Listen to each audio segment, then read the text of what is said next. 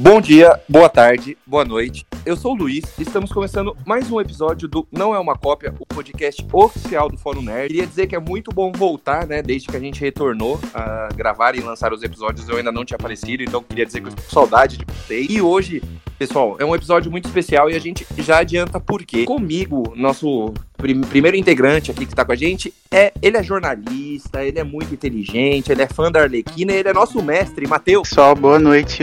Vamos falar do Snyder Cut. Eba! Eu tô aqui com ele, metade, metade Mortal Kombat e metade DC no coração, Parzival. Presente. Aí. E eu tenho ele, o nosso dono, o rei da Bahia, o maior Snyder do mundo, Sam. Viva Snyder. E, aí, e a gente tem uma estreia hoje, pessoal. Ele que já entrou na nossa equipe faz um tempo, ele que é nosso novo editor, tem editado nossos podcasts, nossas entrevistas. Primeira vez que tá aqui com a gente, eu tô aqui com o Lucão. Fala galera, um prazer estar aqui, valeu, hein? É, nós, Lucão, tamo junto. E hoje, pessoal, a gente é um episódio muito especial, né? Porque além de falar do Snyder Cut, a gente tem um convidado, é um amigo nosso que conheceu a gente faz um bom tempo, comentava com a gente aí no site onde todos nós frequentávamos. A gente tá aqui com o Charada. Opa, rapaziada, é uma honra estar aqui. Charada, obrigado por aceitar o nosso convite. Vamos, vamos trocar uma ideia aí. Vamos descobrir o que, que o pessoal, qual que é o hype da galera aí pro Snyder Cut sem lançar. Claro, o Snyder Cut é parada que tá no coração, né? Isso aí. Pessoal, então depois da vinheta a gente começa. Toca a vinheta aí.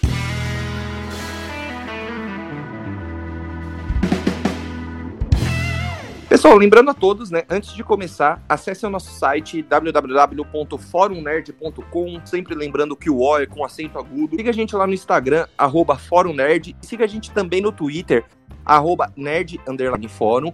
E qualquer dúvida, pergunta, solicitação, quer, quer falar que ama a gente, quer falar que odeia a gente, passa um e-mail pra gente, siteforumnerd.gmail.com. E antes da gente começar, começar a falar propriamente do filme, eu queria saber de cada um, começando com o nosso querido Charada, é, antes de assistir o Snyder Cut, quais eram as expectativas? Você estava muito afim de ver, não estava? O que, que você esperava ver ali um momento antes de você reservar quatro horinhas da sua vida para ver o filme? Cara, não existiu um dia nesses últimos três anos que eu não tenha querido ver o Snyder Cut. Uma semana depois do filme de 2017, eu fiz uma própria petição, tivemos aí 33 assinaturas pedindo essa porra de Snyder Cut, e agora, felizmente, conseguimos assistir. Nunca tive um hype tão alto. E não me decepcionei. Mas é, o, o, então você pode dizer que o filme superou suas expectativas, abaixou? O que, o que você pensou quando você viu o filme era o que você queria? Minhas expectativas estavam no céu e elas foram todas atendidas. Snyder fez seu melhor trabalho aqui. Opa, e, e você, Sam, que também, assim como o Charada é muito fã do diretor,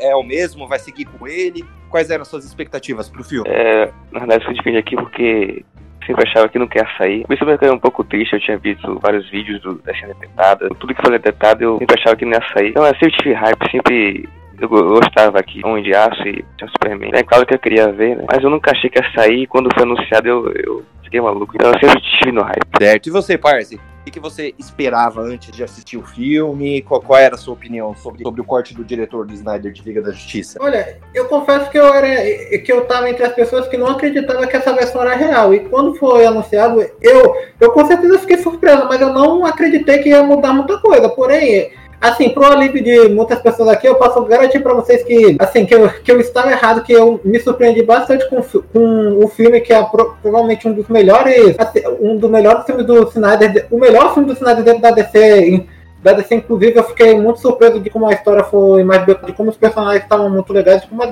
as cenas de ações melhoraram também, que Assim, que até o alívio cômico também tava legal lá no filme, que, que, que assim, me surpreendeu mesmo, até meus top 3 do DCU agora. Bacana, e você, mestre? Eu sei que, que você também, da nossa que mais gosta do trabalho do Snyder, né, na frente de, da DC.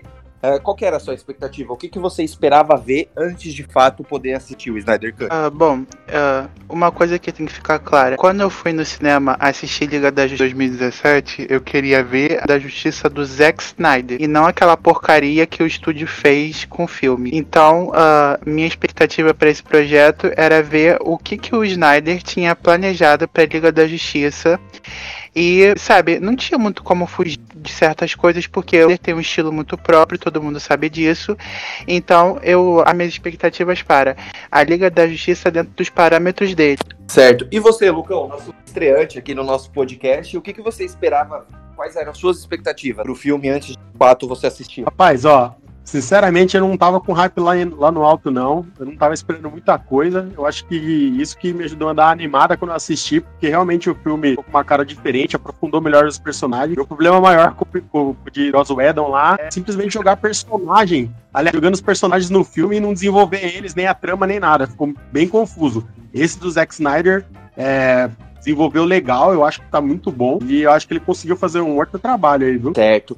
Bom, eu, eu acho que o único que tá aqui mais ou menos comigo, né? Os únicos é o Pars e o Lucão. Eu não acreditava que essa versão ia sair. Durante muito tempo, sendo honesto, assim, eu não, não fazia muita questão de que de fato ela saia. Não por causa do filme em si, eu saberia que quando lançasse ele seria melhor do que a versão com Joss Whedon, mas era porque eu tinha muito medo do que ele podia gerar no futuro, né? Com a o Snyder ele tem uma visão muito própria dele, né? Uma visão muito, eu posso dizer, não sei se eu posso usar a palavra polêmica, talvez, mas uma visão diferente, eu acho que é diferente, assim, de muitos personagens, então eu tinha medo. Com o lançamento do Snyder Cut, o que será que poderia fazer a bagunça no já bagunçado universo da DC no cinema? Então essa era a minha maior preo- preocupação. E de fato, confesso que eu tenho um pouco essa preo- preocupação, eu aprofundo ela aí mais quando a gente for falar do filme, Ah, mas eu não tinha uma, eu tinha uma expectativa mediana e eu total minha expectativa, eu gostei mais do que eu achei que ia gostar, né? E já pegando esse gancho, a gente começando a de fato falar sobre o filme, ah, uma das coisas que eu tinha mais pé atrás, eu queria ver com você se alguém tinha esse pé atrás também, é que com a duração, né? O filme tem 4 horas e 3 minutos. Exato. ah, eu achava que o filme seria arrasta é, arrastado, não. Seria lento, sabe? Ele seria aquele filme cansativo de ver. Tudo isso, surpreendentemente, eu não achei. Eu achei um filme coeso, assim, na medida do possível. Óbvio que tem uma outra cena ali que o Snyder poderia ter cortado tal, a gente sabe disso. Mas achei um filme fácil de assistir, um filme gostoso de assistir, um filme leve, né? O Snyder, o Batman vs Superman do Snyder, aquele filme mais pesado, mais sombrio, e o Liga da Justiça difere bastante. Então, queria saber de, de vocês, né? O que, que vocês acharam do início do filme, do estabelecimento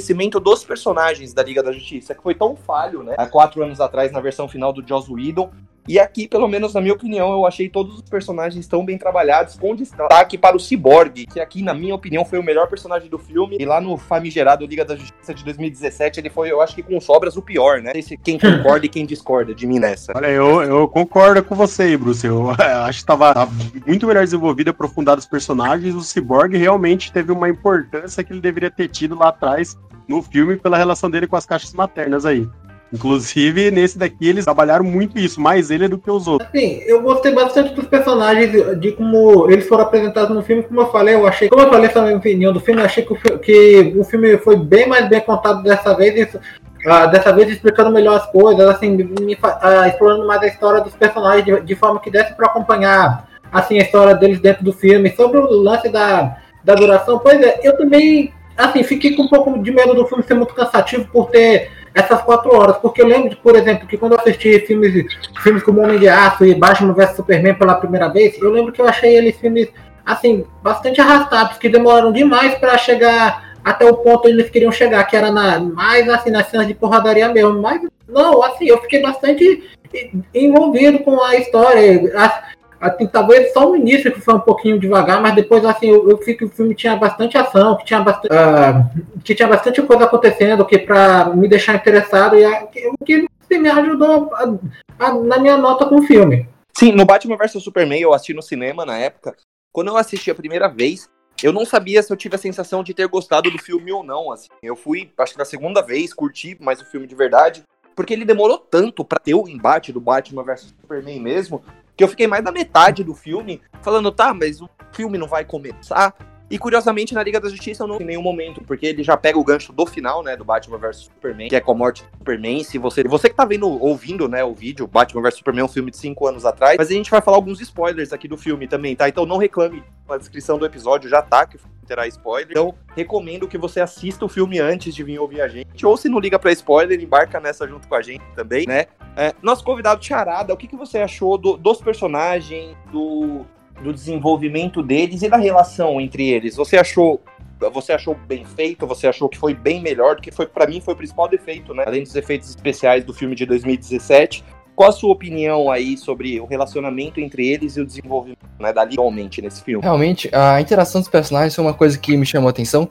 É, A gente pode falar alguns elementos do filme já, ou... Pode, pode sim, fica à vontade. Uma coisa que me chamou realmente a atenção, eu tava até pensando nisso, pensei mais de uma vez, foi que a maioria dos personagens, eles interagiam entre si, né? Você vê o Batman, ele falou com todos os personagens, Aí tem lá a Mulher Maravilha falando com o Cyborg, o Cyborg fala com o Flash, o Flash fala com o Aquaman, Aquaman fala com o Cyborg. Tem toda essa interação ali. E uma das coisas que eu mais gostei foi justamente a interação entre o Flash e o Aquaman, assim, que não tinha muito, muita ligação, ao meu ver, no início. E tem uma cena ali no filme que eu acho que é uma das melhores cenas ali, um diálogo curto e, cara, me surpreendeu muito. Agora, uma coisa que eu tenho que destacar como ponto negativo, né, é a falta de interação da, da liga com o Superman. Então, uh, assim, nesse início, o que, o que eu mais gostei foi que tem muito mais. que os personagens têm muito mais substância para poder trabalhar. Eles têm. Eles realmente são personagens, não são só. Eles só. Eles só eles não estão no filme só por serem membros da Liga nos 952. Eles estão ali porque cada um tem um propósito a cumprir na trama. Inclusive o Cyborg lembrou muito a versão do Jorge Pérez no início da fase dos Novos Titãs nos anos 80, em que ele é tratado como um cara mais ríspido, duro. E o que o, essa é uma postura que ele mantém a maior parte do filme. Ele é muito ríspido, duro, mas ele tem um bom coração. Eu gostei muito do desenvolvimento dele. O que eu não gostei, eu discordo um pouco de vocês no seguinte: eu achei que o início foi, foi arrastado. Para mim, foi a parte que eu mais tive dificuldade no filme. Porque ele gasta uma hora e quarenta apresentando personagens. E algumas cenas ali poderiam ter sido descartadas porque não para nada, além de músicas tristes, porque, por exemplo, aquela cena que o Batman vai atrás do Aquaman lá na lá no gelado, aí você tem uma cena de alguns minutos de umas mulheres cantando umas músicas melancólicas que não serve para nada. Aí depois você tem a cena e ela cheira a roupa, ela cheira a roupa do Aquaman. Eu, eu olhei aquilo e falei, cara, que, que exagero, não precisava dessa cena não. Você tem a cena da Iris West, dá um contexto pro desespero do Barry para arrumar um emprego, mas que pra apresentação da personagem em si, pelo, pelo que ela representa pra, na franquia dele, eu acho que poderiam ter cortado essa cena dela para fazer no filme solo dele mesmo. Isso sem falar de uma outra coisa aqui que destoa, por exemplo, não era necessário o, o Lobo da STF ficar toda hora pro Dessad o que que tava acontecendo. Dessad isso, Dessad aquilo, podia ter sido cortado. E também não precisava de tantas cenas debaixo d'água, podia ter cortado. Somente com, aquele, com aquela coisa irritante da bolha de ar, que é uma coisa que, que eu mais odiei nesse filme. A bolha de ar, a, a Mera soltando um tipo de gruindo de golfinho, parecendo um sonar, tentando se comunicar. Muito estranho isso. Graças a Deus o James Wan mudou isso no filme solo do Aquaman. Sim, essa questão da, da mulher tirar a roupa do Aquaman, na hora dei aquele voluntário, assim, porque quando o Bruce Wayne vai, vai procurar, ele fala que ele traz que ele traz peixe, que ele traz comida, quando a maré tá alta, não sei o que. Aí eu imaginei, eu falei, cara, essa roupa não deve estar tá com cheiro muito bom, não, assim, sabe? Eu tive essa sensação meio aquela risada involuntária. Né? Falei, essa roupa não deve estar tá muito cheirosa. E, e, você, Sam, o que, que você achou, né, dessa, como diz o mestre, dessa primeira uma hora e quarenta, né, do filme, desse estabelecimento, da apresentação desses personagens, né? e da interação entre eles. Qual é a sua opinião? Você achou que foi benéfico? Não? E também queria te emendar uma pergunta na outra. Se você achou que essa, essa, essa primeira parte do filme, podemos dizer assim, se você achou arrastado, achou fluido, qual a sua opinião sobre esse início da produção? Apesar de ter gostado, eu também concordo que algumas partes foram um arrastadas, algumas partes foram um pouco desnecessárias, podia ter cortado ali. Eu realmente tenho alguns exageros do Snyder, mas eu curti sim, eu curti bem a introdução dos personagens, Mulher Maravilha, da Liga também. E também transformando em personagens de verdade, não tá ali só pra, só pro destaque na versão do Então, pra mim foi bem legal os personagens terem. personagens de verdade, a introdução deles foram boas, eu curti apesar, apesar dos pesares. Certo. É, queria pegar um gancho, né, que o mestre citou, que foi uma coisa que também foi tão criticada, né, no filme da Liga lá de que é o vilão, né, o Lobo da Steppe. É, visualmente, assim, eu acho que nem dá para comparar, eu acho que se tiver alguém que acha aquele o vilão de 2017 melhor do que esse, eu acho que essa pessoa tá louca, né? A gente pode internar ela, porque dá pra comparar. Uh, mas eu achei que também, né, principalmente como a gente tá falando desse início do filme, é, a motivação dele é melhor explicada também. Eu não sei se vocês concordam comigo, mas no filme de 2017 ele tá meio que jogado, ele quer as caixas maternas que ele quer e foda-se, não explica nada.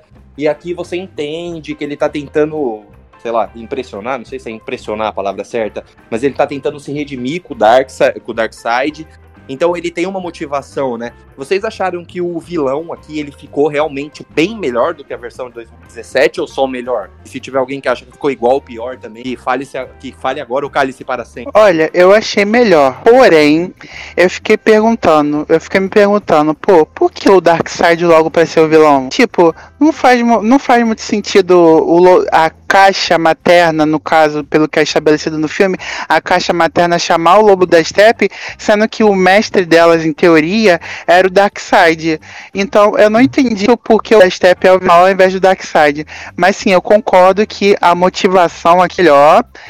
Eu só não concordo com o visual. O visual é melhor que o da versão antiga, mas eu achei que ficou desnecessariamente complicado, sabe? Tudo a, aquela. Ele tem uma armadura que é meio que móvel, então ela fica se mexendo e tudo mais. Ele, ele podia ter feito uma coisa um pouquinho mais simples, no, no, pra não precisar de tanto CGI carregado. Olha, assim, eu acho que fica entre algo como melhor e assim, bem melhor, mas acho que vai ser assim mas pro melhor mesmo. Porque, como vocês falaram, a motivação dele foi muito mais bem trabalhado, tudo sobre todo aquele lance dele querer é, se redimir todo, mas assim, o visual dele, eu, assim, tá melhor que o da versão original, mas ao mesmo tempo, assim, ficou muito extravagante e com detalhes até demais. Mas uma coisa que eu, que eu acho que eu posso dizer que eu gostei nesse Lobo da Steppe é que eu, é que eu acho, assim, não entendo mal, assim, ele não Sim, nessa versão, mas pelo menos. Mas ele também tá longe de ser aquele tipo, ai meu Deus, um dos maiores vilões de filmes de super-herói. Então, também não chega a isso, mas eu, eu dá pra dizer que eu consegui sentir que o personagem tinha mais presença no filme, que ele era mais. Assim, que ele era uma, uma ameaça maior. Olha, uma coisa que eu pensei quando eu tava assistindo o filme de 2017 era que aquele vilão tava muito ruim, velho. O visual era ruim, a história era ruim. É um negócio que me incomodou, tipo, no cinema mesmo. Eu pensei, pô, Zack Snyder, isso, sério, velho. Olha esses efeitos especiais, Olha, como é que o cara aprovou é, esse visual? E nesse filme aqui, é um visual que é muito melhor. Não acho que seja um visual perfeito, mas é um visual que é muito mais legal. E, cara, a história do vilão achei muito mais interessante. Para mim, o Lobo da Steppe é o melhor vilão do universo compartilhado da DC até agora. Pô, o cara ali, e inclusive digo mais, né? O, a atuação do Ciara Hands, gostei demais. Pô, a cena ali que o cara descobre que ele tá em dívida, né? Pô, chorar, velho. Coitado.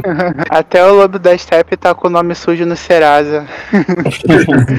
é uma piada que eu vi hoje cedo no Twitter que o pessoal tava brincando. Ah, o Lobo, até o Lobo da Steppe tá com o nome no Serasa de Apocalipse. Tá 70 mil planetas pro Darkseid.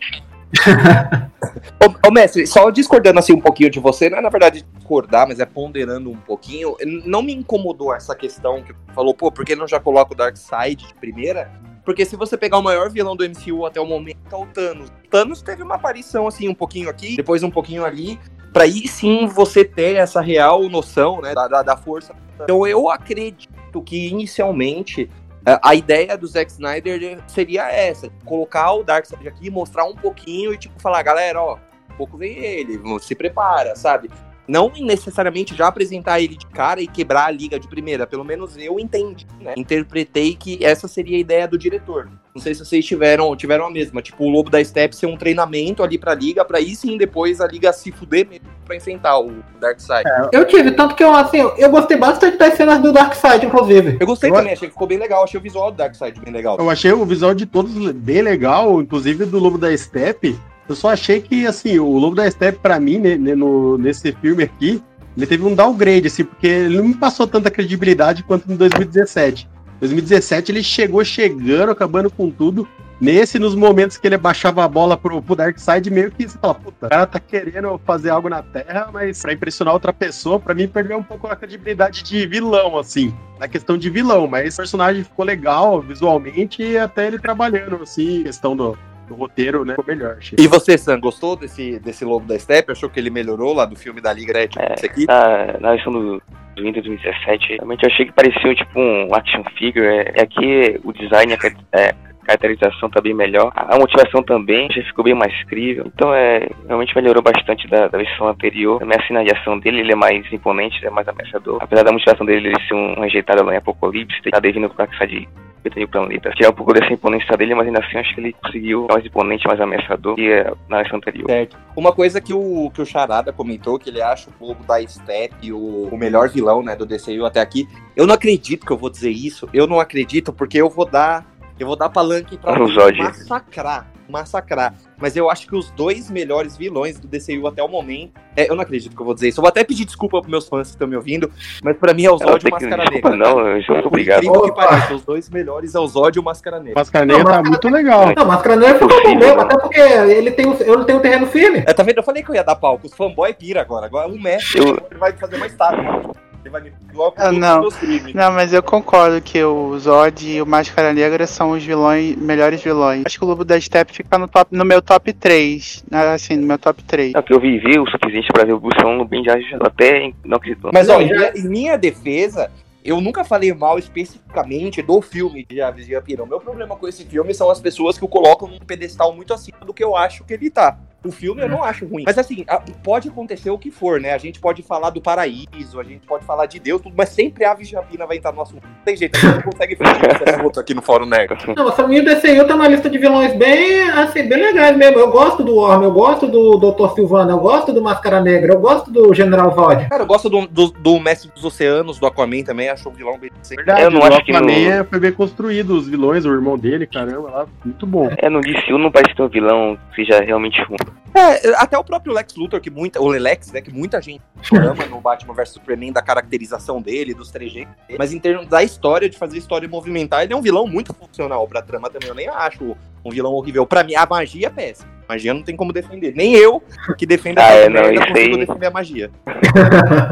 É verdade, é verdade. Esqueci dela. É tão ruim que eu O esqueci. Lex Luthor ele trabalha mais no backstage, né? Ele é a cabeça do negócio, ele vai mexendo aqui e ali. Sim, é ele que vai, porque aí você pode falar, ah, mas tem o Apocalipse e tal. Mas pra mim, o vilão do Batman vs Superman é o Lex Luthor. O Apocalipse é um, um, um fantominho Sim, dele, é. né? Isso, exatamente. É, mas eu concordo com o Bruce, eu acho o Zod melhor que o da Steppe. É, eu não acredito até agora que eu tive que defender o Homem de Aço, pessoal. Já, já peço mil desculpas pros meus fãs. Eles, Eles, eles- eles vão falar assim, nossa, o Bruce, o Bruce tá sendo controlado, nossa, de- devolva o Bruce. Então, já tô pedindo desculpa pra vocês, viu? Ah, agora, né? ah, pra gente mudar também um pouquinho de assunto, eh, eu queria perguntar pra vocês, ver com, com cada um, sempre começando com um charada, né? Nosso querido convidado. ah, no momento em que a liga se encontra, no momento em que de fato, né, eles vão enfrentar o lobo da steppe, que, pelo menos na minha opinião, é o momento alto do filme, o ponto alto. Ah, o o é- era o que vocês queriam ver, era o que vocês estavam esperando, né? Quando a Liga da Justiça se reúne, tem o ah, finalmente, caralho, não sei o que lá, né? Todo hype, toda excitação. Ah, Pra mim foi o melhor, o melhor momento do filme. Queria saber de vocês um pouquinho dessa parte, se o mestre comentou que achou o, o filme um pouquinho cansativo, um pouco lento tal, e nessa parte o filme, o, o filme desenrola, né? E vai com tudo pra cima. Queria saber um pouquinho aí a opinião de vocês desse momento chara da produção. Começando com você, Charada. Então, mas a primeira luta deles, ou a- o terceiro ato já? A primeira, né? Quando eles Primeira? se encontram ali com uma hora, e, uma hora e quarenta, eu acho, mais ou menos uma hora e meia, eu não lembro, nessa faixa Acho legal, acho luta. legal. Nada de, assim, grande, pô, que coisa, assim, sensacional. Acho que não é uma parte que me arrepia, assim. Mas é funcional, tem uma ação ali legal. Pô, a trilha sonora tem que fazer um elogio à parte. Eu vi gente que não gostou, que disse que a trilha sonora não encaixa muito com o momento, que eles estão subindo a escada e a música vai... Mas eu gosto muito, pra mim é tipo rock balboa, vai criando uma empolgação ali. E, cara, acho que melhorou bastante essa parte em relação ao filme de 2017. Porque tem assim, não é só ele chega lá, tem cinco minutos de ação e acaba. Pô, tem toda uma história lá. O Batman também tá mais participativo aqui, tem uma luta com os parademônios. O Flash, pô, o Flash, eu acho que ele foi um dos que mais melhorou nessa cena exclusiva, que ele vai lá ajudando a galera. O final que ele salva ali o pessoal, pô, sensacional, pulando ali, segurando as pedras. Então eu acho que é uma cena boa. Não acho que é uma parte ali que me arrepia, que é sensacional, mas funciona pra história e é interessante, é decente. Só pra deixar claro, a gente tá falando daquela cena onde a Liga da Justiça tá resgatando aquele monte de pessoa que o Lobo da Steppe pegou pra querer saber da caixa, né? Isso, na hora que o, que o Flash e o, e o Cyborg vão salvar o pai do Flash, o Cyborg. Olha, só pra deixar claro, acho que. Eu não sei se eu tenho muito o que dizer sobre essa, sobre essa cena, embora assim, seja uma cena bem legal, que assim, tá muito melhor que da versão de 2017, mas assim, eu acho que só de não ter aquela cena do Flash caído nos peitos da Mulher Maravilha já é uma, já é uma versão muito superior daque- daquela cena. Sim, é verdade, foi um dos momentos mais vergonha alheia do primeiro filme. né? Do primeiro filme, não, do filme de 2017. Não, mas aí, é como eu falei, tipo, só ressaltando que eu tô um pouco repetitivo sobre essa parte, porque eu, eu já falei várias vezes aqui nesse podcast que eu achei que as cenas de ação por aqui pareça melhoraram muito. E assim, eu acho que cenas como aquela da Mulher Maravilha no museu e essa aí da Liga da Justiça salvando aquelas pessoas são alguns dos melhores exemplos. Só por causa disso, porque, poxa, deu pra ver o Flash fazer o Flash, o Cyborg, o Aquaman, a, Mulher Maravilha, inclusive o Batman, que, tá- que assim, assim, deu um- uma porrada bem legal lá nos, lá nos bichos do Lobo da Steppe. Tanto que, assim, muita gente criticou o Batman na versão 2017, foi, assim, por ser muito tilto pra ver. Eu achei que o. Assim, o Ben Affleck, né, ah, nessa versão do Liga da Justiça, ele é um Batman ok nisso aí, mas, mas assim, pelo menos é um Batman que parece que tá levando isso a sério. O que me faz lembrar que uma das coisas que me fez gostar muito desse filme é porque, diferente de várias outras coisas da DC, não parece que é um negócio que foi muito puxado pro Batman, como vários desenhos da Liga da Justiça faz, fazem. Não, realmente sentiu que era um filme que também assim, queria contar sobre o Aquaman, o Flash, o Cyborg e a Mulher Maravilha. É, e o Batman nesse filme, né, o que em 2017 ele tava um Batman... Mas eu, eu concordo com o Parzo, eu acho que o Batman aí tá... É, é, ele não é o centro da atenção de tudo, como eles jogam nos outros filmes, desenho, caramba. Eu acho que ficou bem dividido a questão do, de cada um fazer na, na, na equipe, assim, vamos dizer, da liga. Eu acho que cada, cada personagem, cada, cada herói aí teve seu momento aí. Achei bem legal isso aí, esse desenvolvimento. E, e caindo na pergunta aí do Bruce, da questão do momento que eles se reúnem, como eu concordo aí com o Charada, eu acho que eles. Eu acho que não, não foi aquela coisa que tipo, acelera o coração e arrepia, mas foi legal, foi bacana. É um momento que você fala, caramba, que você, você fica em êxtase. Não foi tudo isso, mas foi legal, foi, bem trabalhado. É, foi legal, é. Cada hora desse momento, tipo, o Flash, ele pegar os não pegar no lá, o Cyborg também ajudar, então acho o Batman lá com, com os parademônios, então acho que melhorou com essa anterior, porque cada ela tem seu momento. Acho que é a melhor coisa pra se fazer num filme de, de que cada membro tem seu momento especial lá mostrando suas habilidades e poderes. Essa foi a melhor parte. E você, mestre, você gostou dessa parte? Você achou que foi aí que o filme começa a engrenar um pouquinho? Foi um momento, pelo menos na sua concepção? Na parte, nessa parte, o que, eu mais, o que eu mais gostei foi que, como vocês disseram, cada um teve uma utilidade. A Mulher Maravilha estava segurando o Lobo da Steppe, o Cyborg e o, e o Flash estavam ajudando o pessoal a sair, o Batman estava segurando os parademônios, e depois o surge para poder agir no lance da água. Então, você você nota que todo mundo tem uma utilidade no roteiro. Fica ninguém sobrando nas lutas já. E, inclusive o Aquaman tem uma habilidade nova aqui. Vocês notaram que quando ele, eh, quando ele entra no chão sai uma rajada de energia, isso não tinha na versão antiga. Eu achei que foi um jeito interessante de dar um upgrade nos poderes dele, para não ficar muito inútil. E outra coisa que eu gostei como vocês falaram, a interação da equipe melhor, porque o que o George Riddle na versão de 2017, ele quis dar uma. Ele quis usar uns elementos que ele usou em Vingadores. Cena que eles pegam a caixa materna com o Cyborg, uh, você vê que tem uma na equipe, por exemplo, a Mulher Maravilha tá cética, o Aquaman também, o, o Flash tá meio em cima do muro. E isso lembra muito aquela cena dos Vingadores do, do primeiro filme, quando tava. Quando todos os heróis se reúnem e tá lá o, pra pra, se decidir o que vai fazer com o cetro do Loki. Aí começa uma briguinha. Isso foi uma repetição daquela dinâmica. Aqui não. Aqui os heróis maturos, eles sabem que eles estão ali por um motivo que é para salvar o mundo. E por mais que cada um tenha seu ponto de vista, eles, eles são maduros para se respeitar e seguir em frente. Não precisa ficar de briguinha besta. Sim, eu concordo também. Uma coisa nessa cena, né, que é na, na primeira, no primeiro encontro, no primeiro embate deles com o Lobo da Steppe, uma coisa na versão de 2017 que tinha me incomodado incomodado era durante o filme, né? Mas falando especificamente dessa cena, é que o Flash não fazia nada, né? O Flash nessa cena, eu, eu não, não revi o filme de 2017 para assistir Snyder Cut para gravar esse episódio. Mas e, se eu não tiver enganado, eu acho que ele vai e salva, tipo, duas, três pessoas ali do, do dos reféns, né? Que o, não é reféns, dos prisioneiros que o Lobo da Steppe tava fazendo e fechou, já era. E aqui não, aqui ele tá mais, é, mais participativo na, na, batalha, além de salvar as vítimas. Foi uma coisa que eu achei muito positiva, porque eu lembro que quando eu vi o Flash, eu falei, ah, nossa, o Flash corre tudo isso pra salvar três pessoas, que merda, a gente pode fazer isso, né?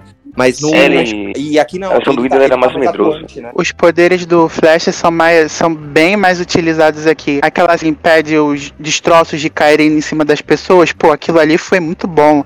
É, e, e, eu gostei que ele não fez isso, que o Snyder não fez isso em câmera lenta, sabe?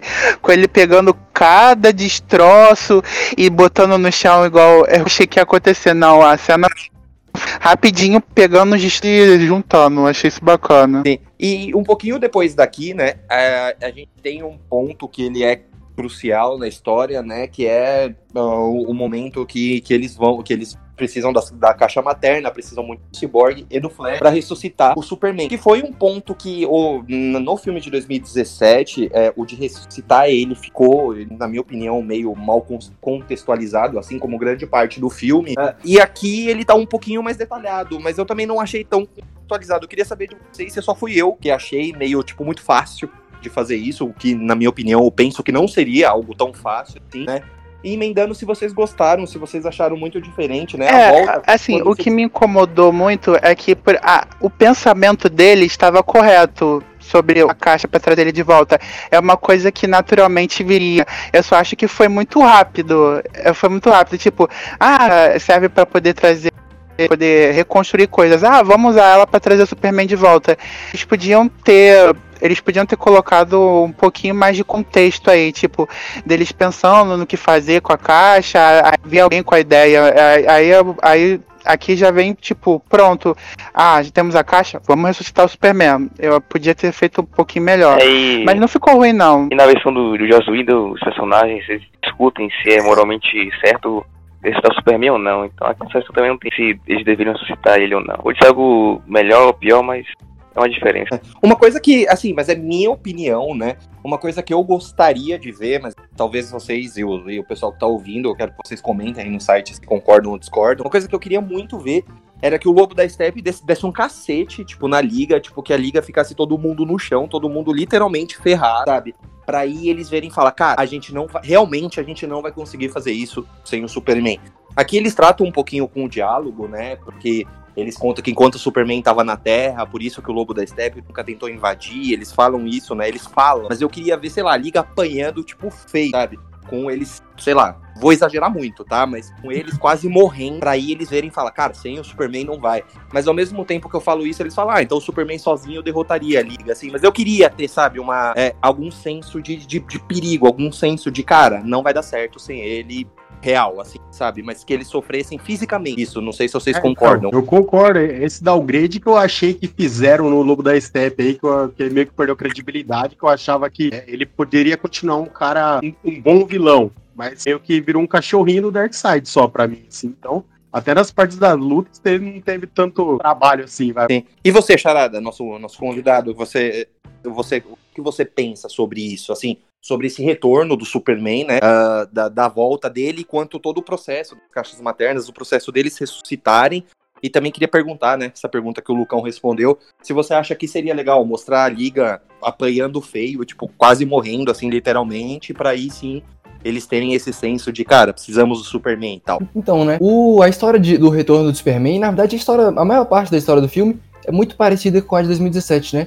Mas eu sinto que aqui tem mais impacto, entendeu? Quando eles vão ressuscitar o Superman lá em 2017, tipo, eles vão lá, pô, ressuscita e é isso. Aqui eu sinto que tem, tem, tem mais impacto, assim. Tem toda a história do pessoal lá na, na nave, saindo, eles entrando. Não tem, assim, muita coisa de diferente. Mas me passou uma sensação uma sensação que não foi a mesma, entendeu? Eu não consigo nem, nem contextualizar direito. Mas eu senti que tem mais impacto aqui. Eu concordo com você, acho que o Lobo da Steppe, ele dando uma, uma, um trabalho maior para a Liga da Justiça, seria mais interessante. O, o Lucão também, concordo que ele falou. No, na de 2017, me parece que realmente o Lobo da Steppe deu um pouco de mais trabalho. Mas aqui eu sinto que aconteceu o inverso, né? que é o Superman acabando com a Liga da Justiça. Acho que ele pegou a mesma ideia, só que ao invés de colocar isso com o Lobo da Steppe, colocou com o Superman. E o Superman foi lá sozinho e acabou com a Liga da Justiça. Inclusive aqui tem um final estendido que não tinha em 2017, né? Que é o Flash e o Aquaman. Tem até o momento engraçadinho lá do dedo. E realmente é concordo com o que vocês falaram, velho.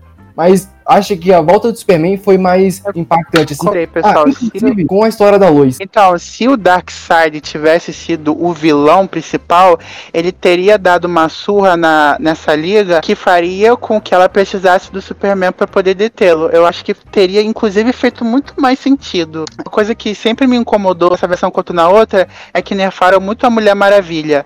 A mulher, porra, matou deuses, pô, matou Ares, é, lutou contra lutou contra a porra da Chita aqui ela apanha, ela apanha assim de qualquer marmanjo? Não, pô, ela, ela nas HQs tem uma força tão grande quanto a do Superman, inclusive já chegou até quase matar ele uma vez. Então eu entendo que seja um roteirismo para deixar a cena mais emocionante, mas eles podiam caprichar um pouquinho mais nos combates mesmo. Não, mas o Superman não é qualquer marmanjo, eles vendem, esse, eles vendem o Superman como um dos seres mais poderosos do universo aí. Só deram muito, endeusaram muito o Superman, eu acho só. Eu acho que é, nesse, nessas partes, nesse final aí. Mas eu, eu achei até que foi melhor que da, de 2017, que eles meio que lutaram em conjunto com, com o Superman. Em 2017, lá, o, o, Superman, só ele que começou a destruir o Lobo da Steppe. Ali foi um, foi um conjunto bem legal, eu achei. Não, que pare- pareceu mais que foi a Superman, Aquaman e Mulher Maravilha que deram uma maior porrada no Lobo da Steppe. Exato. É, no filme de 2016, né, no Batman vs Superman, tem até aquele momento que o, que o Clark tá vendo alguns jornais, algumas coisas, e eles realmente, né, eles tratam o Superman tipo, como um ser messiânico mesmo, como um deus, literalmente, né, Ah, que, que complementando aí o que o Lucão falou. Ah, uma coisa que eu acho, assim, a- a- tudo bem, eu vou falar que é, que é mesmo do final, mas uma coisa que eu achei bem mais positiva aqui é que na versão de 2017, eu lembro que no- na reta final, no ato final mesmo, a Liga, tipo, tava tendo muita dificuldade pra derro- derrotar o Lobo da Steppe, o Superman pá, surge e tal. Aí ele ainda fala, né? Tipo, ah, ele ainda tá dando trabalho, dois segundos depois e matou. Isso perde um pouquinho, né? Você falar da liga, porque você fala, ah, beleza, o Superman sozinho mataria esse cara, derrotaria esse cara, né? É, isso eu já achei melhor trabalhado aqui, né? A gente vai desenvolver isso melhor no, no ato, no, no- no- na reta final desse episódio. Mas aí eu já achei um ponto positivo daqui, porque, tipo, ele não, não dá tantos, não dá tanto, sei lá, o crédito, não é crédito, mas não dá tanto esse destaque pro personagem e também acaba não tirando o, o destaque do Cyborg, do Flash, do Batman, da Mulher Maravilha, do Aquaman e tal, como ele fez ali em 2017. Que eu, pelo menos, considero um ponto falho daquele filme. Mais um. Então, só um comentário aqui, que o mestre falou de colocar já o Darkseid nesse primeiro filme, faria mais sentido deles procurarem ressuscitar o Superman. Acho que já, se já fosse o Darkseid direto, pô, já tinha acabado a Liga da Justiça, eles nem iam conseguir ressuscitar o Superman, eles iam ter acabado na primeira batalha. Sim. Prova- É, ia matar todo mundo, né? É, tipo, Acho que foi isso que Ah, aconteceu não, na visão do Batman, eu discordo. É, é porque, por exemplo, o, o problema de você da- o problema de você trabalhar com os personagens da DC é que, por exemplo, principalmente nesse panteão principal da liga, a maioria deles são muito fortes. Então, quando você bota eles contra um vilão chinfrim, você tem que ser muito boa para poder justificar por que, que aquele vilão tão não tão poderoso consegue armas para eles. E eu não achei que o Lobo da P tivesse esse esse borogodó todo para poder bater de Maravilha, Flash, Aquaman, a, a Flash e Aquaman, que são personagens fortes nos quadrinhos. Se tivesse sido Darkseid, eu acho que teria dado mais trabalho.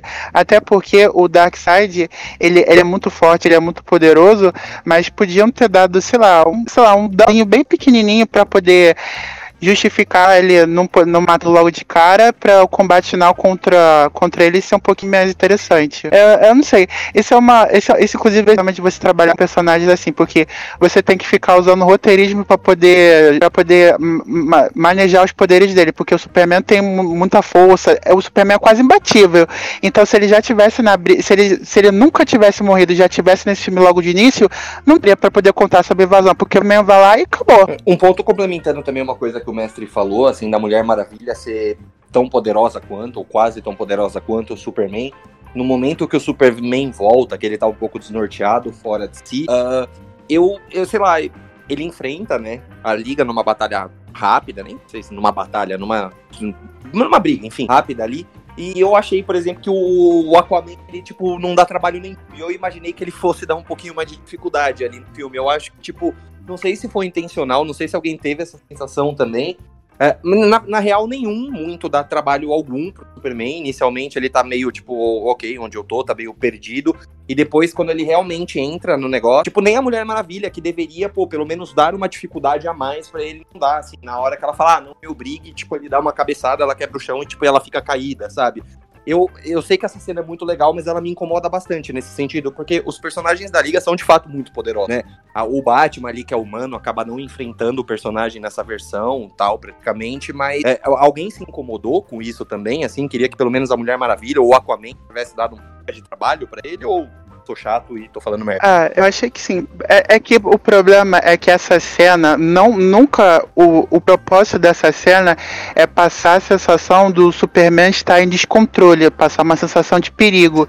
Então eles então o roteirista enfraqueceu é, usou o roteirismo para aquecer os personagens para dar a sensação de que o Superman estava imparável, é, que ele era que ele podia tra- ser uma força do mal e tudo mais. Aí quando traz a Lois Lane, aí volta, tudo acaba em pizza. Mas essa cena era passar que o Superman era uma presença muito forte, até mesmo para a Liga controlar.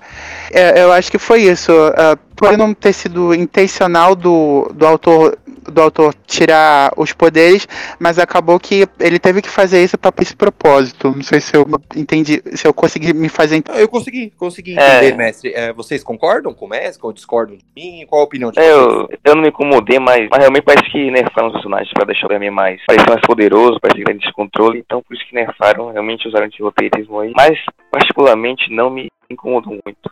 A cena é bem legal, quando eu olho as cenas do filme, então acho que é um bônus aí. É que eu tô velho ranzinza, então eu tô incomodado com, com, com muita coisa. Então é coisa da idade. Não, mas eu, eu acho que é isso mesmo, porque eles pegam, eles tiveram que ressuscitar o Superman pra ajudar eles. Então, é óbvio que eles iam dar esse, esse palco pro, pro Superman, né? Os caras vão ressuscitar o cara e o cara não vai, não, tipo, não vai ser aquele cara, não vai ser tudo isso, né? Pô, se tem Superman, ele é mais fraco que a Mulher Maravilha, no caso, sim. Vamos dizer assim, eu acho que a intenção era enaltecer mesmo o Superman nesse caso. É, até, que é engraçado, tipo.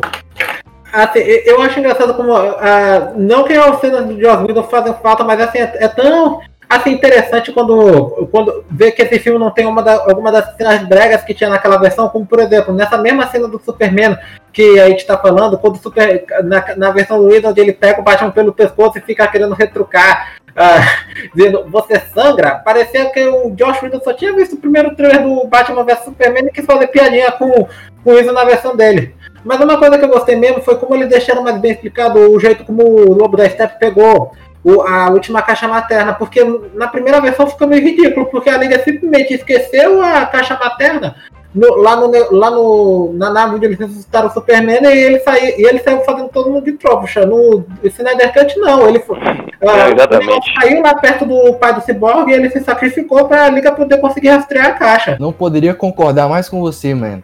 Porque, tipo, no- na versão da Liga da Justiça 2017, é uma das paradas mais toscas que tem no filme.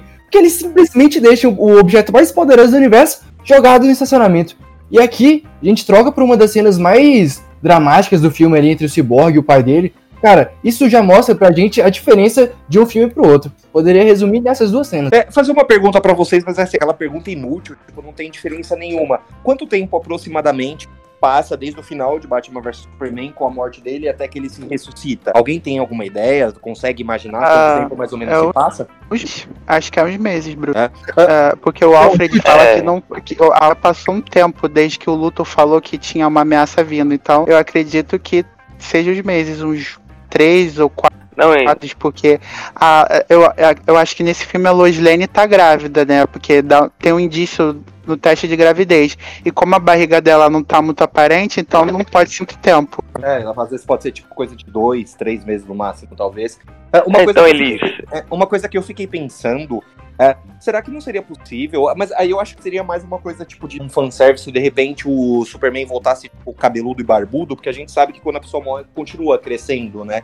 Por isso que eu fiz essa pergunta. Às vezes pode ser que não deu tempo disso acontecer também. É, ele tava muito bem conservadinho, o sapato tava novinho, a hora que colocaram ele na- dentro da nave lá. tudo Não, então, eu, eu é, já vi algumas pessoas questionando e falando assim, ah, mas o, é, mas o peito dele tá peludo, mas em Homem de Aço também tá peludo. É. Tipo, Ele tinha o peito peludo, não foi uma coisa que cresceu, né? É, acho que deixaram essa é uma referência pra deixar ele mais humanizado. A magia kryptoniana seja diferente, demore mais pra decompor. É, com certeza tem uma explicação lógica, mas inclusive uma coisa que me deixou muito irritado na versão antiga foi que eles fazerem as cenas do Superman com barba pra contornar o problema do bigode, eles resolveram tacar um CGI, não é muita Bastante. burrice? Mas, sei lá, eu também, eu também não entendi, né, na época, porque eu acho que saía até mais caro, né? Eles encareceram o filme, porque você precisa gastar, você, pra você colocar efeito ali no rosto do ator e tal, você gasta dinheiro. Eles encareceram o filme por uma coisa que eles resolveriam, tipo, com um, sei lá, uma meia página de roteiro no máximo. E, e também tem o fato que na época a Warner tava querendo vetar o traje preto do Superman. E eu, assim, eu pessoalmente não, ia- eu não acho que ia ficar legal o, o- o Superman de barba com o traje tradicional dele. Mas você diz ele de barba com um traje azul? Na verdade, ô Parzival, ó, o traje, o traje nunca esteve na versão original. O traje do Sim, Superman sei. era azul.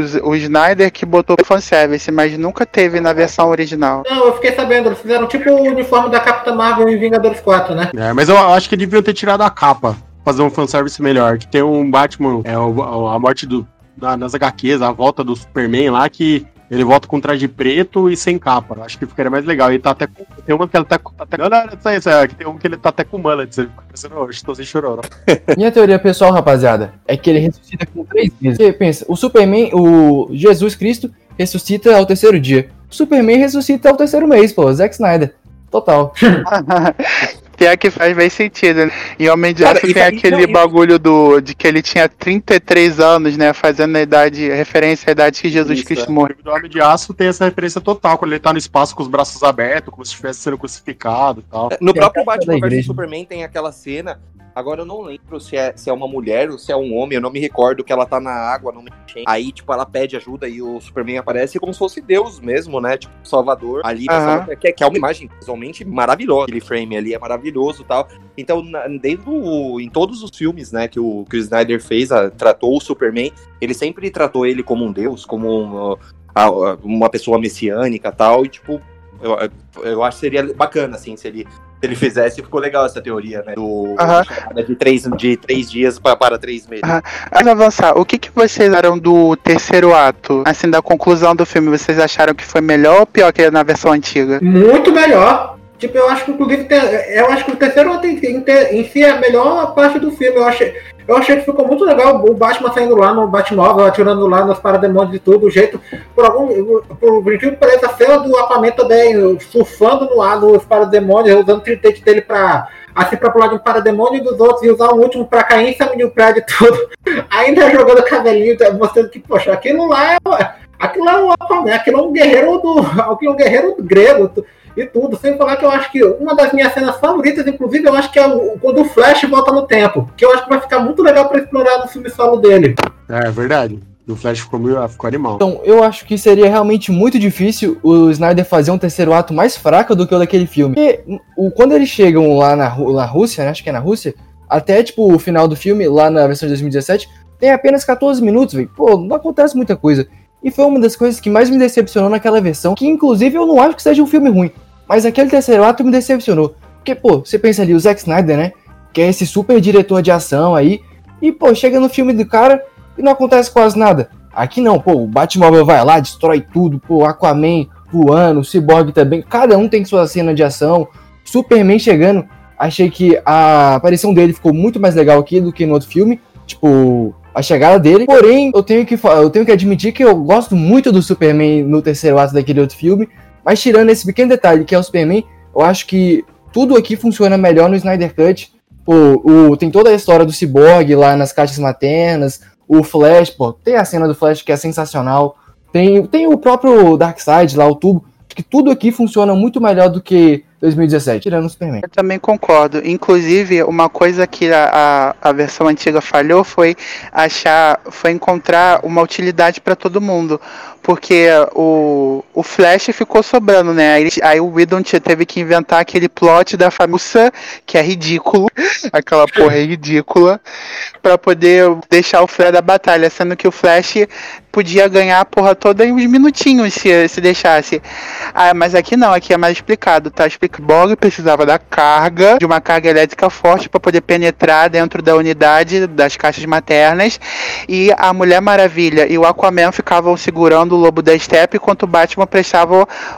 Cuidava dos parademônios. Então aqui todo mundo tem uma função. Não fica lembrando. É, essa amarração do roteiro é muito boa para mim, porque é uma das principais em filme de equipe, é que sempre fica uma pessoa sobrando. E aqui não teve isso. O ato realmente é, é muito bom aqui, bem melhor do que na versão anterior, mas falou aí da família russa. Realmente é, essa parte é bastante ridícula, ainda bem que aqui não tem. E é, o ato realmente é, é incrível, o escopo épico, os personagens têm seu momento, como eu falei anteriormente, e também a aparição do Darkseid é, é incrível, todo personagem. A batalha em si é, é bem melhor, então é, é também a duração maior, então é por isso que é, terceiro ato é realmente a melhor parte do filme, tirando o epílogo. Porque parece que quando o Lobo da Steppe chega lá, ele fala que tem muita radiação. Então dá a entender que é Chernobyl. Então não teria como alguém morar lá, né? Na versão de 2017 tem uma família. E a menininha com mata inseto no meio do nada chegar de É, é que, eu não, se eu não me engano, na vers- nessa versão dizem que a radiação já se dissipou, então é seguro viver em algumas partes. e- Mas aqui parece que, é, que era totalmente radioativo até que o Lobo da Estrela as caixas maternas para poder tirar a radiação do bagulho. Eu acho que foi isso. Não, mas também teve o fato de que eles deixaram claro que, aquela, que aquilo lá era uma cidade fantasma, que não tinha, que não tinha ninguém lá, nem, nem nenhuma família russa aleatória, nem coisa do tipo. E a cidade do pica-pau, fantasma. Mas assim, uma coisa que eu tô muito. É, é uma, é um debate que eu tô ansioso pra ter com você é o seguinte. O que, que vocês acharam da, da maravilha decepar a cabeça do lobo da steppe? Isso tá rendendo uma discussão pesada na internet. Tipo polêmico? Olha, tipo, quando eu escutei que o Snyder queria colocar isso no filme, eu, eu não vou mentir, eu achei meio pesado, mas do jeito como colocou no filme, eu, eu não tive problema. Não, eu até achei justo do, depois do, da, de- do jeito do que ele fez com as irmãs Amazonas dela. Novamente, É, eu concordo achei- com tudo que o Marvel disse. Valeu. É, eu achei que no contexto ali tava, tava, foi bem colocado. aque- Aquela cena, aquela corta ali. É, eu também achei. Tinha a discussão. Realmente é um detalhe pequeno. Eu também achei, porque assim, eu vejo que muita gente coloca, tipo, nossa, a Mulher Maravilha decepou a cabeça de alguém, não sei o quê, mas as pessoas tratam como se fosse que, nossa, ela decepou a cabeça de qualquer pessoa, né? Não, ela decepou a cabeça de alguém, tipo, de- destruiu matou um monte de gente que ela conhecia, um monte de gente da terra dela, né? Um monte de gente que era próxima da mãe dela, tudo isso. E outra coisa, ela decepou a cabeça, tipo, de, de um ser que é extremamente poderoso, que talvez se ela não fizesse isso, ela não conseguiria parar, de certa forma. Então eu acho que existe um, um contexto pra ela fazer isso. Ela não fez uma coisa, É. tipo, totalmente gratuita, sabe? Então, pra mim, não me incomodou e eu acho, tipo, respeito quem não concorde, quem não veja a, a personagem que ama fazendo isso. Mas no filme, como foi tratado, a forma como foi, em quem ela fez, eu achei tranquilo e acho que talvez quem esteja reclamando talvez esteja exagerando um pouquinho. É exato, não é sim, como se concordo. tivesse decepado o Lex Luthor. É um- é outro contexto. É sim, porque o Lex Luthor você consegue prender. Você vai colocar o Lobo da Steppe numa prisão? Tipo, você vai colocar ele em Belle Reeve? Exato. Não dá, né? Não rola, né? Pô, fora que o Lobo da Steppe tava devendo ali 50 mil planetas pro Darkseid. Se ele chegasse lá em Apocalipse, pô, desse jeito, os caras iam pegar ele, humilhar, torturar. Pô, a Mulher Maravilha foi uma heroína ali, velho. Pô, salvou É, o cara ali, sem humilhação, sem nada. Tipo, rápido, né? Ele nem verdade. sabe. Rapidão, rapidão, mano. Nem sentiu dor. Acabou com o sofrimento do bichinho antes que começasse. Foi é uma heroína. De verdade, né? Teve essa questão que eu achei, o Dudu- falou, voltando na questão do downgrade do Lobo da Steppe. Ele tava fazendo de tudo ali, falou, nossa, fazer puta negociação, vou pegar a Terra. É, mas você ainda deve mais 49 mil planetas. Falei, porra, eu ia embora pra casa. Eu ia me esconder. É, no momento eu achei que ele ia falar, ah, só isso, isso é muito fácil, manda uma coisa mais difícil, né? 49 mil planetas, é muita coisa. É, ele tava tendo mais esforço pra pegar a Terra. Falei, caramba, eu vou embora então, eu vou conquistar os outros aí, que não- não tem nenhum habitante. Falar, top planeta sem ninguém. Pois é. E no final o Darkseid nem liga muito o que ele falhou, né? Se eu não me engano, acho que ele é tio, é tio do Darkseid. O Darkseid pisa na cabeça dele, aí só ficou, só falou, só ficou, só faltou o medíocre. Aí, aí fala, fala, medíocre, igual aquela frase de Max que foi Morton Joe fala. É, Mas eu assim, enganado, é- eu acho que ele até fala, tipo, ah, eu sabia que ele não ia conseguir, foda-se. Sei lá, óbvio que o foda-se ele não fala, mas Não, tipo, é quem fala isso é o né? Decide, é o Decide. Mas o foda-se é o Cyborg. Avisei, ele falou, eu avisei. É verdade, eu avisei. É. Uma, uma coisa que eu queria perguntar pra vocês também, né? A gente chegando aqui na reta final do episódio. É, o Sam comentou do epílogo, né? Ah, o filme ele termina ali na reta final, ele tem a famosa cena do, do pesadelo, né? Do Knight, liga ali Uhum. Batman versus Superman. Serei sincero aqui, quem ouve os podcasts, quem participa, talvez o Charada não sabe, né? É, é, eu, o, o Jared Leto faz cosplay de mim como Coringa, né? Ele imitou totalmente o meu visual, né? Coringa. Dizem que eu que sou Exato. cosplay, mas é, é, é o inverso, né? Eu queria saber o que, que vocês esperavam e o que vocês acharam dessa cena, porque eu vi muita gente que não gostou, né? Que, ou pelo menos achou decepcionante. E emendando ali, essa cena tem o Exterminador e tem o Coringa, né? Que são dois vilões ali que que poderiam ter sido muito maiores do que foram nesse universo, né? O Exterminador, coitado, quase nem foi. Ainda o Coringa ainda teve um outro filme que ele apareceu. Ah, se vocês gostaram da cena do pesadelo, se vocês gostaram dos dois personagens, da aparição dele. Começando com o Charada, come- eh, o nosso, nosso convidado. Charada, você gostou dessa parte? Então, cara, lá na, na faculdade de cinema, o pessoal não curtia muito Zack Snyder. Mas eu, eu tenho que defender o cara. Ele fez essa, essa cena aí, né? Agora já na pandemia, com o orçamento reduzido. Aí, pô, agora eu tenho que filosofar. O cara faz esse super blockbuster de 300 milhões de dólares e termina o filme ali com uma cena tipo, autoral ali, quase sem dinheiro. Cara, pra mim isso é a maior definição de arte que tem, velho. Defendo esse epílogo até o fim, cara.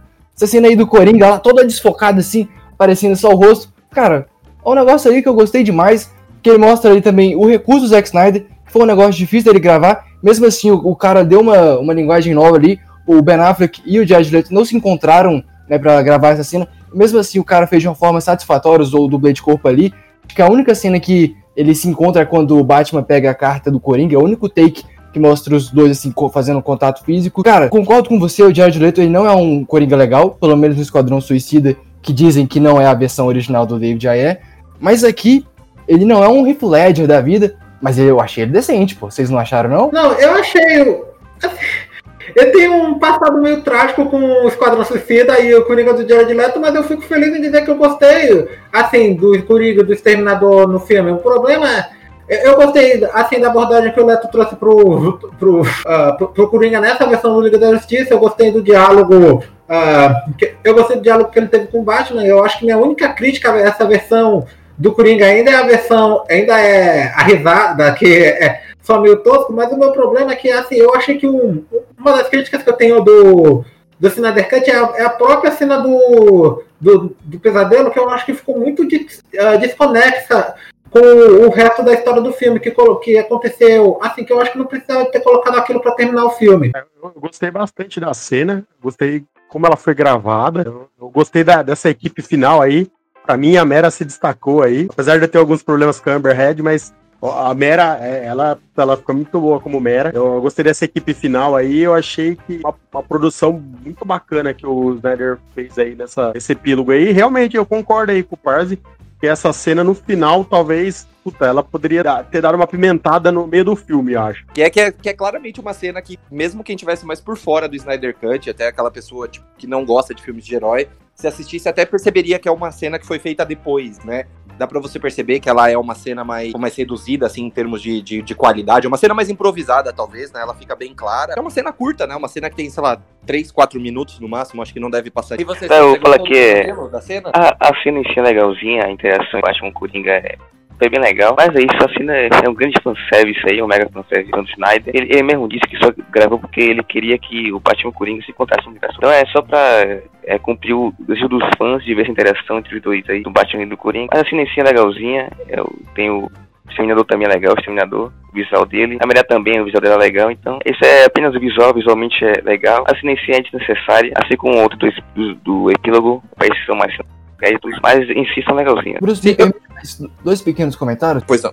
Falei. O pessoal fala que o Snyder assim, é um grande diretor de ação, mas para contar a história ele não, não tem assim um grande tato. Eu tenho que fazer um elogio para ele nessa cena do Batman do Coringa, que pô, tem uma parte ali que ele grava como se fosse o ângulo do Batman, assim, tipo o POV, né, que é a visão do Batman, e tá tudo desfocado. É quando o Coringa fala lá do garoto prodígio e tipo fez o trabalho de homem e aí a câmera foca, cara, ele mandou muito bem ali tipo, geralmente não tem muito o que inventar em cenas assim de diálogo. Mas essa ideia do cara foi sensacional. E agora, o meu elogio master pro Zack Snyder é que você falou, ah, que qualquer pessoa que assistir vai perceber que se passa ali, tipo, foi gravado cinco anos depois. Você vê como o cara é sensacional, né, velho? Porque a cena ali, como ela se passaria no futuro, ela se passaria cinco anos no futuro. Aí o que, que ele fez? Ele esperou cinco anos pra gravar a cena, velho. O cara é um visionário. Nossa, pior que eu tava é cronometrado, né? A cena foi gravada. Isso que eu chamo, isso que eu chamo de, passada de pano. Sensacional. Eu tava achando que tava faltando alguma coisa nesse podcast. Alguém chamou do Snyder de visionário.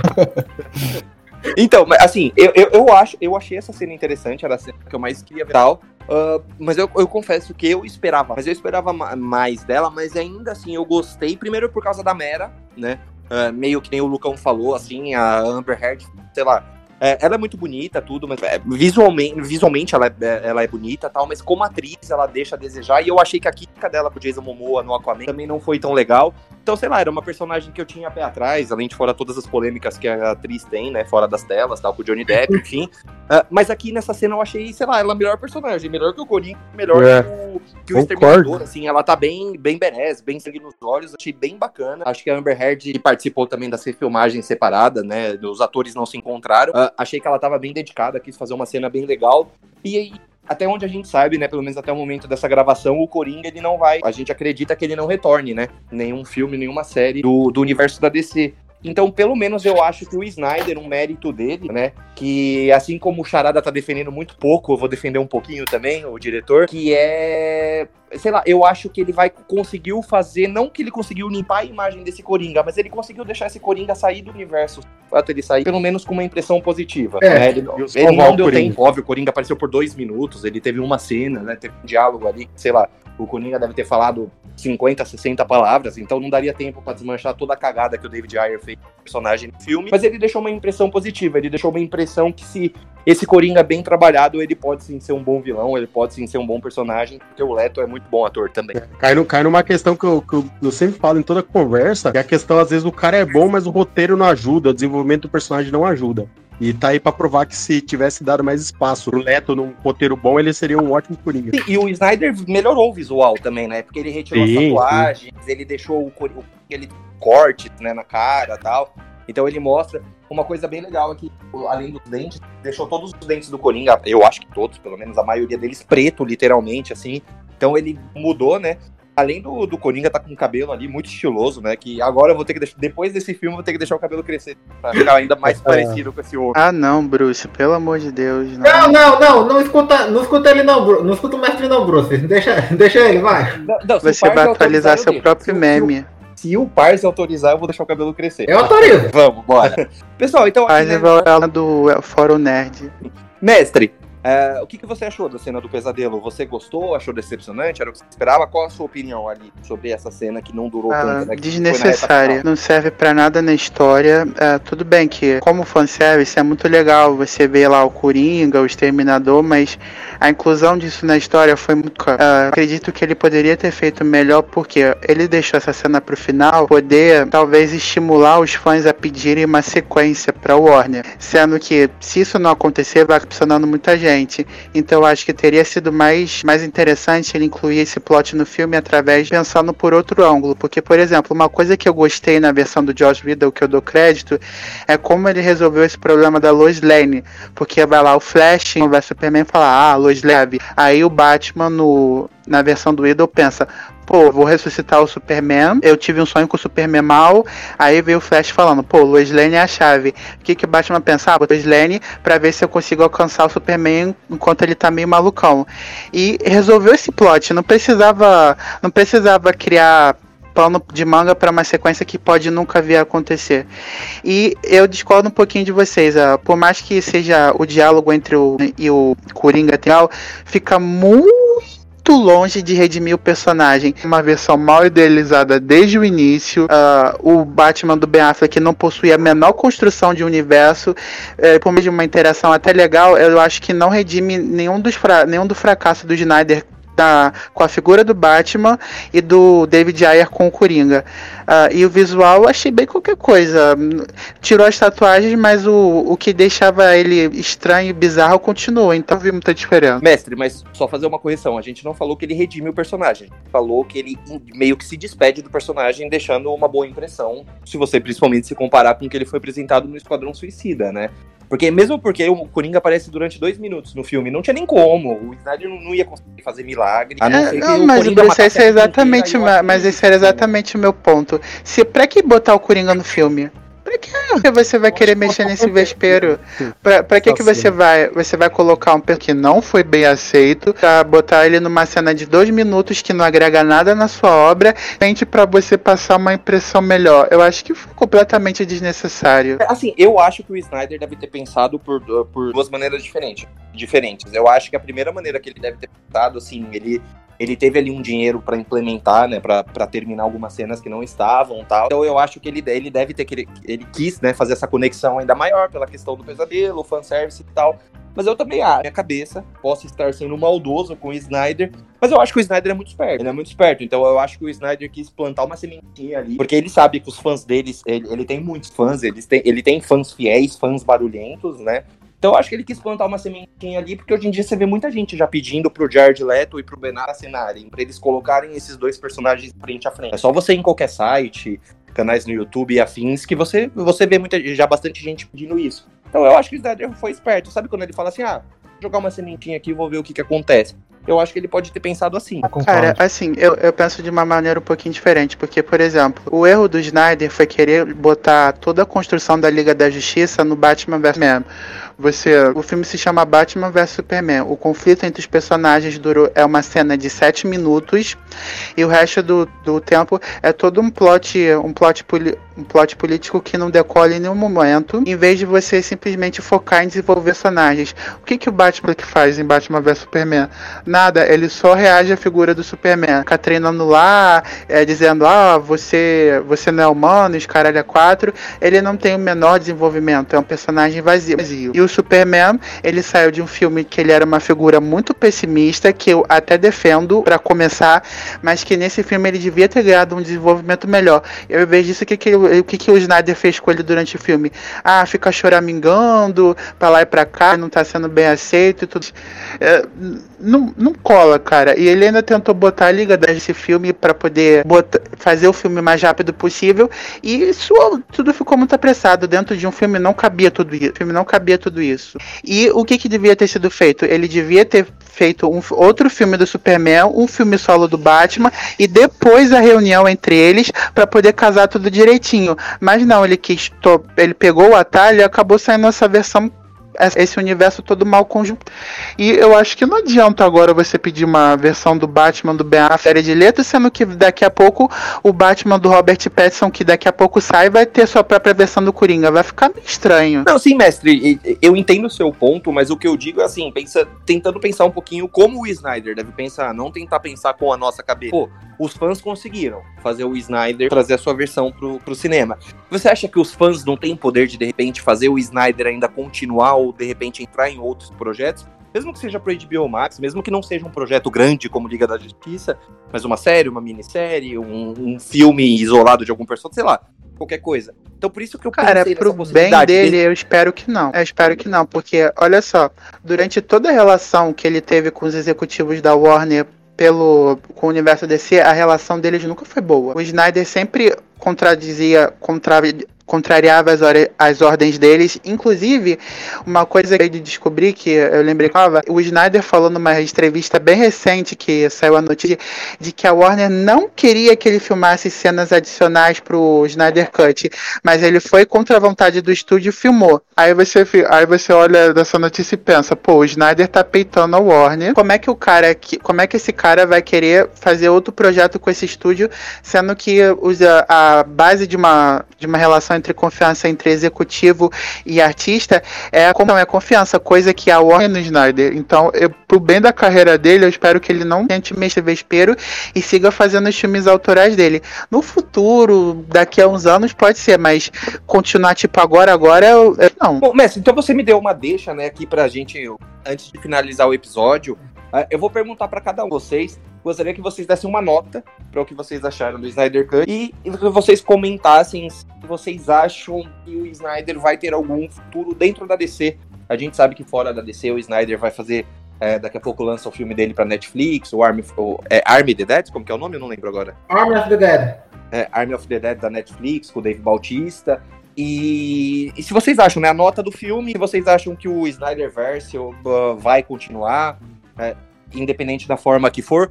Começando com o Matheus. Matheus, qual sua nota e sua opinião sobre o futuro da o futuro do Zack Snyder dentro da DC?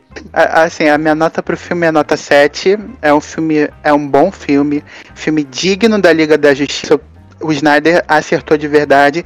Não é perfeito, mas tem, ele tem muito coração uh, sobre o futuro do Snyder na DC. E como eu disse, eu espero que ele siga em frente depois dessa. Mas se quiser voltar e fazer outras coisas, um pouquinho mais de comedimento dessa vez. Não tente fazer coisas tão. tão assim logo de cara. Que construa melhor uh, os personagens e as relações dele, como ele fez nesse filme da Liga. É isso. E você, Lucão? Dou uma nota 8 aí. E eu acho, acho que ele deveria voltar assim. Eu acho que a cara dele era fazer um ele introduziu o Constantine aí, uma Liga da Justiça Sombria. Eu acho que ficou bem mais a cara do, do Zack Snyder. Em filme ou série? Ah, qualquer um dos dois. Se fosse é, ter interligação aí com o cinema, com o cinematográfico, eu acho que seria legal ele, ele construir, é, começando com Constantine, construir uma Liga da Justiça Sombria. Eu acho que puta, ia ser animal se isso acontecer. Certo. E você, Parzi, o que, que você acha e qual a sua nota pro filme? Olha, eu vou dar nota 9. Eu, o filme sur- me surpreendeu bastante, mas assim, eu não apoio esse movimento do Restore The Snyder, The Snyderverse, apesar de eu ter gostado bastante do filme. eu- assim, eu acho que, tá- eu acho que o mestre também trouxe, uns pontos bem válidos sobre a relação do, do Snyder com a, com a Warner. Eu acho que ele podia ir mais em frente com a carreira dele, fazer, fazer filme que fizesse ele que fizesse, ajudasse ele a continuar a ganhar mais a, a confiança do público, sem falar que, se eu não me engano, ele até deu um depoimento tempo, alguns dias atrás, dizendo que ele queria dar um tempo sobre adaptações de quadrinhos, que eu acho que é o certo a se fazer. Assim, de novo, por mais que eu tenha, ah, por mais que eu tenha gostado do filme, eu, eu ainda acho que. Eu ainda acho que, assim, ah, eu ainda tenho mais interesse de ver projetos como o Esquadrão Suicida, Flash, ou até mesmo o filme do Besouro Azul, do que. ah, assim, do que o Snyder tinha em mente para filmes para sequências da Liga da Justiça. Certo. E você, Sam? O que, que você acha? Qual- você acha que o Snyder vai ter algum futuro? Quer que ele tenha algum futuro dentro da DC? E qual a nota pro Snyder Cut pra você? Eu daria um 8 e sobre o nada continuar na DC. eu- Por mim, aqui com a Justiça, o sistema dele pra mim fechou com com chave de ouro aí, a trilogia dele de aço, Superman, agora a Liga. Mas eu não importaria se continuasse, se fizesse outro projeto, se personagem, porque realmente eu gosto da, da visão do diretor, então pra mim, se ele quiser continuar, eu, eu apoiaria, eu veria. Então acho que, pra mim, mesmo se ele não fizer, eu ainda continuaria feliz, já que acabou muito bem agora esse E você, Charada? Qual a nota que você dá pro filme? E você acha que o Snyder tem futuro dentro da dona, seja no HBO Max ou nos, ou nos próprios cinemas? Então, minha nota pessoal é 8,5. Gosto muito, não acho que o filme tenha assim muitos problemas. Pelo contrário, as coisas que as pessoas não gostaram tanto, como a cantoria lá para Aquaman, as cenas musicais, é o que eu mais gosto no filme. E, inclusive, se eu entrar numa discussão com as pessoas que não gostaram do filme, a nota vira 10. E sobre o futuro do, do Zack Snyder, DC, eu concordo com o que você falou ali. Pra- O Zack Snyder, ele não é um cara inteligente. Ele é um cara muito inteligente, velho. Ele ficou um ano ali parado, deve ter ficado um ano estudando livros ali de, de psicologia. Você vê o marketing que ele fez. Tipo, era a cena do Batman com o áudio de fundo do Caçador de Marte falando que tem uma guerra vindo. O cara, ele trabalhou muito esse negócio de é uma história em andamento. Porque se ele terminasse o filme lá com o Superman abrindo, tirando a roupa lá e mostrando o S, o pessoal fala, ó, terminou a história do, do Zack Snyder, olha como o estúdio foi bom com ele, legal. Aí, mas como ele termina o filme com todos esses ganchos, essa história do Corinho, o Caçador de Marte, que realmente nesse filme não faria muita diferença, ele inflama os fãs dele, que, como você disse, são fãs barulhentos, são fãs é, fiéis a ele, e tipo, ele inflama, e ele inflama de uma forma sensacional, o cara sabe fazer isso. Outro, é, essa semana mesmo, ele já falou aí que é, achava muito mais difícil eles terminarem o Snyder Cut do que uma sequência, então ele, ele tá entrando pra história. Porque ou ele, ele ganha a continuação, a Liga 2 e 3 pra terminar de uma vez a história, ou então o, o filme terminando aqui, tipo, essa história que ele fez, deixando a ponta solta, e o estúdio não querendo fazer, isso vai envelhecer muito bem pro Zack Snyder daqui a 20 anos, trilogia dele vai estar muito melhor do que tá hoje. O Zack Snyder ganha de qualquer forma. Bom, é, finalizando, né? Eu daria uma nota 7, dou- uma nota 7, é a mesma nota que o Mestre dá. É um filme muito bom, um filme muito interessante, um filme que me surpreendeu. Ah, inicialmente eu pensaria, de repente, que, sei lá, esse foi o final do, do Snyder dentro da DC, mas eu pensei também que o Snyder Cut nunca sairia, né? Então, eu, eu acredito. E hoje em dia eu gostaria, eu gostaria de ver, eu comentei isso em off com o pessoal aqui, de repente uma minissérie ou um próprio filme, mas assim, um filme menor, um filme mais, é, mais dentro do seu próprio universo, sem ser algo muito grande. De repente, do Exterminador, que foi um personagem que ele trouxe para cinemas, né? Ah, gostaria de ver ele trabalhando isso pro HBO Max, seja para cinemas, independente. Ah, eu só não gostaria muito que ele trabalhasse com algo muito grandioso, como é a Liga e tal. Eu acho que ele teve muito problema com a Warner, pode ser que essa, rela essa relação se desgastou muito, né? Então eu acredito que, infelizmente, essa relação pode bater nos filmes lá na frente, como o Esquadrão Suicida não que tá muito perto, mas de repente o filme do Flash, do Aquaman, ou de repente do próprio Shazam, né? É, mas pra mim o filme nota 7. Queria muito agradecer ao Charada, né? Charada, muito obrigado, né? Espero que você tenha gostado de bater um papo, trocar essa ideia aqui com a gente sobre o Snyder Cut. Obrigado por aceitar nosso convite, foi bem legal trocar uma ideia contigo aqui. Ó, eu agradeço a oportunidade de estar aqui presente. Podcast de primeira qualidade. O site também, que é um trabalho incrível. E acho que todos que estão escutando esse, esse podcast já acessam o site, né? Mas deixo aqui novamente meus elogios ao Fórum Nerd, que é um site aí de primeira qualidade, primeiro nível. Tamo junto, rapaziada. Muito obrigado pelo convite. Valeu pelo elogio. É, Pessoal, eu queria agradecer você aí de casa que nos ouve. A gente mudou o formato, a gente não é mais um. Nós não fazemos mais o quadro, né? Não é uma cópia, nem o Fórum Nerd entrevista semanalmente. Então agora é um quadro. Uma semana sai o podcast, na outra entrevista, e por aí vai. Uh, sempre lembrar, né, para quem está ouvindo o primeiro episódio, saber disso. Queria agradecer vocês que nos ouvem desde sempre. Muito obrigado. E lembre-se, né? Acesse nosso site, forumnerd.com, o O com acento agudo. Siga a gente lá no Instagram, arroba forumnerd. Siga a gente no Twitter, arroba nerd fórum. E Lucão, mestre, Parzi e Sam, muito obrigado pela presença no episódio, foi muito legal. Você aí de casa, comente com a gente o que você achou, ou se você concorda, discorda da gente. Vamos discutir, que a discussão faz parte da cultura pop, é bem legal. E é isso, pessoal. Daqui a 14 dias a gente retorna com um novo episódio. Tamo junto, muito obrigado e valeu. Tchau, tchau. Falou! Uh!